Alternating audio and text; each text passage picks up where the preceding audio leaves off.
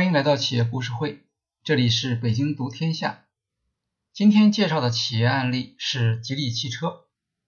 我们将讨论吉利在收购沃尔沃之后，如何整合沃尔沃的知识产权，既要保证沃尔沃的品牌价值不受影响，又要让吉利有机会获得技术进步。吉利汽车的知名度远远超过它所代表的市场份额。吉利创始人李书福特别受媒体喜爱，因为他对汽车行业有一些非常坦率的，并且往往引发争论的观察。吉利汽车频频在媒体上得到报道的另一个原因是，吉利特别擅长组织跨国收购，每次跨国收购都有让人意外的成果。在汽车产业。吉利属于后起之秀，没有国资背景，一九九六年才获得汽车生产许可证，是最后一批拿到这一许可证的企业。二零零四年，吉利汽车在香港上市。作为民营企业，吉利在香港上市具有重要意义。有了香港上市公司的身份，吉利就可以在海外进行融资。而国际融资是国际收购成功的前提之一。在此之后，吉利开始面向全球展开收购。二零零六年，吉利收购了英国猛童控股公司，它的产品是伦敦街头标志性的黑色出租车。二零零九年，吉利收购了澳大利亚 DSI 自动变速器公司。吉利由此掌握了汽车核心部件之一变速器的技术。二零一零年，吉利收购沃尔沃汽车，震动了国际汽车行业。二零一七年，吉利收购马来西亚宝腾和宝腾旗下的英国超级跑车品牌莲花汽车。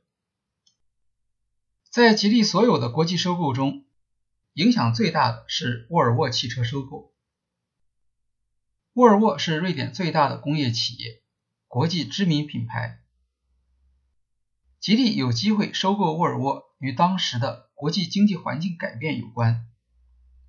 进入二十一世纪后，汽车产业集中化趋势进一步加强，对沃尔沃这样的中型汽车品牌不利。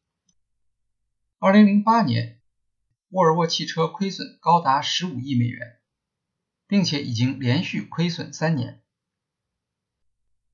沃尔沃是美国福特汽车旗下的公司。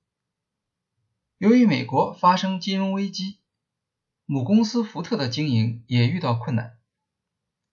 在这种情况下，福特考虑出售沃尔沃来减轻财务压力。当时，全球汽车行业都陷入了困境，愿意出资购买沃尔沃的企业很少。吉利利用这一机会。以十五亿美元的价格获得沃尔沃汽车百分之百的股份。签字购买只是并购过程的第一步，真正的挑战是收购之后的整合。吉利对企业整合非常慎重。首先要解决的问题是沃尔沃与吉利汽车之间的关系。收购方是吉利控股集团，收购完成后。沃尔沃和吉利汽车都是吉利控股集团的成员。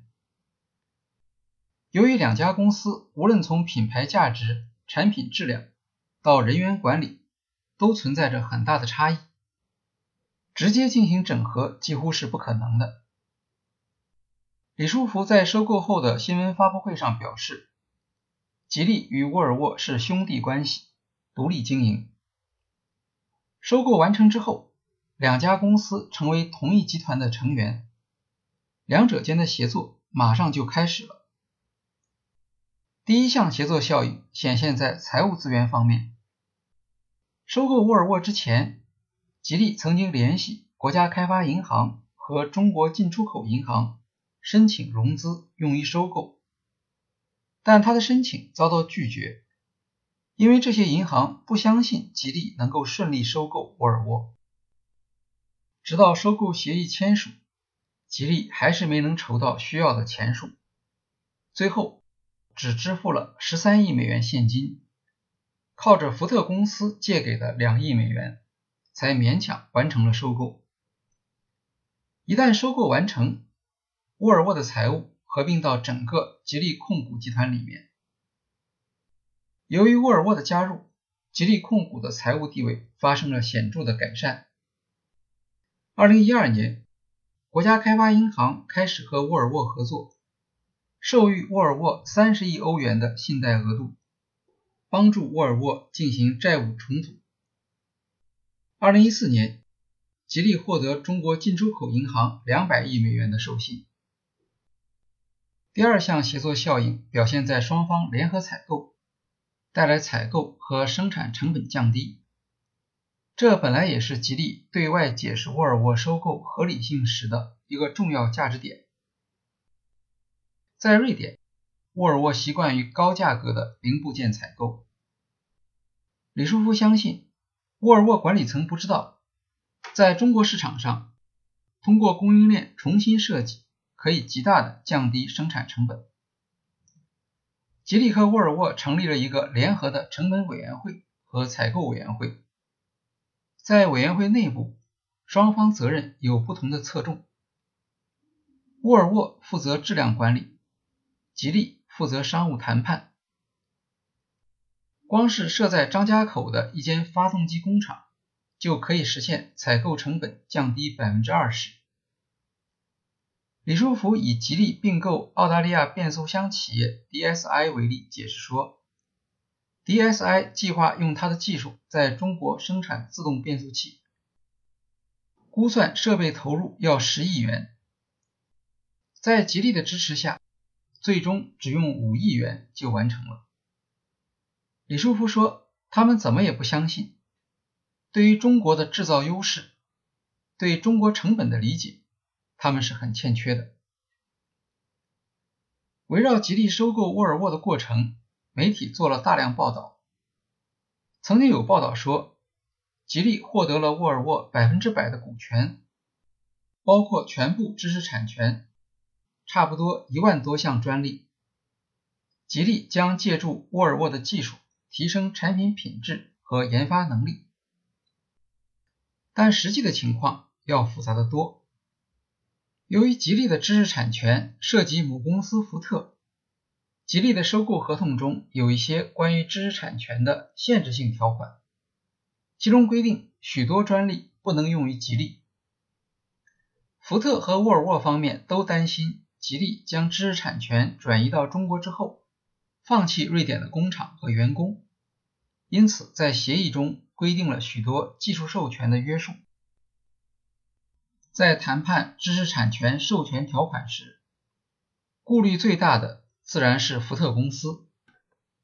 福特持有沃尔沃长达十年时间，期间福特将自有的大量技术授权给沃尔沃，双方还联合开发了不少技术。这些技术既在沃尔沃使用，也在福特公司使用。如果将这些技术开放给吉利，可能对福特产生不利的影响，至少会影响福特在中国的市场竞争力。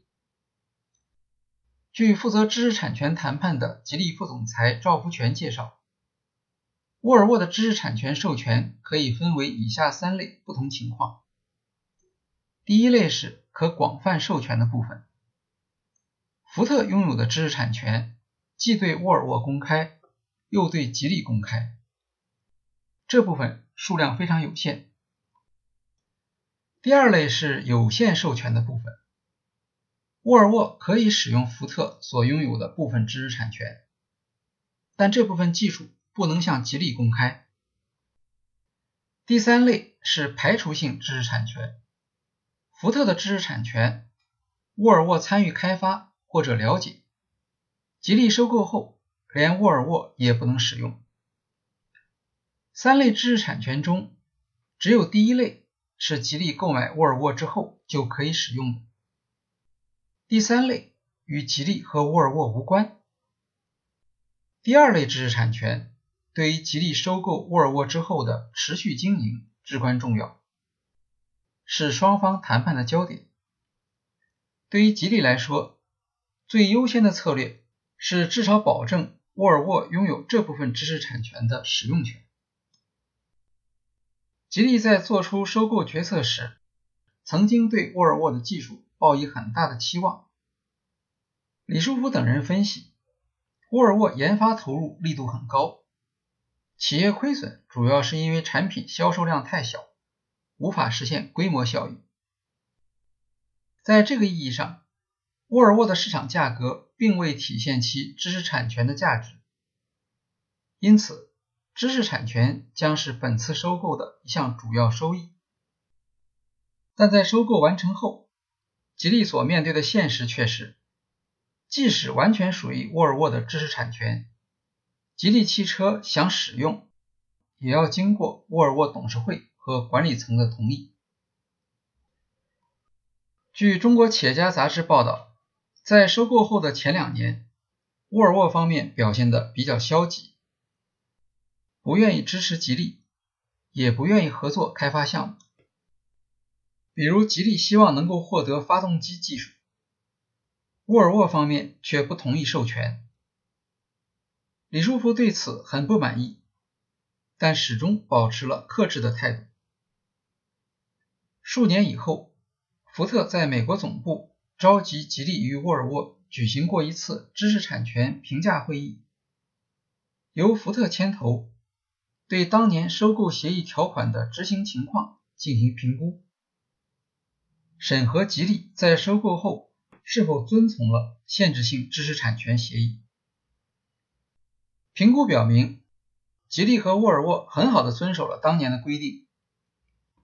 收购条款中设定的知识产权纠纷内部仲裁机制从来没有触发启动。吉利在收购之前对沃尔沃管理层、工会和当地政府有所承诺，不做有可能伤害沃尔沃品牌的事情。收购之后，吉利兑现了自己的承诺。为了平稳经营，吉利没有向沃尔沃派出高管，而是完全交给本地团队经营。在沃尔沃汽车的八个董事会席位中，吉利只占了两个。与沃尔沃相比，吉利的品牌价值和管理能力都有明显的差距。吉利收购沃尔沃依靠的是财务资源，而不代表它的市场优势。利益相关方对吉利汽车的能力和行为并不了解，对吉利的收购动机有疑虑，容易产生错误理解。在这种情况下，急于控制管理权反而对吉利不利。李书福采取了放权和隐忍的态度。既是现实的选择，也为未来的调整留下余地。我们将在下一讲介绍，面对知识产权使用中的种种限制，吉利如何推动内部协作，实现沃尔沃知识产权的整合。好，今天的企业故事会就介绍到这里，谢谢大家。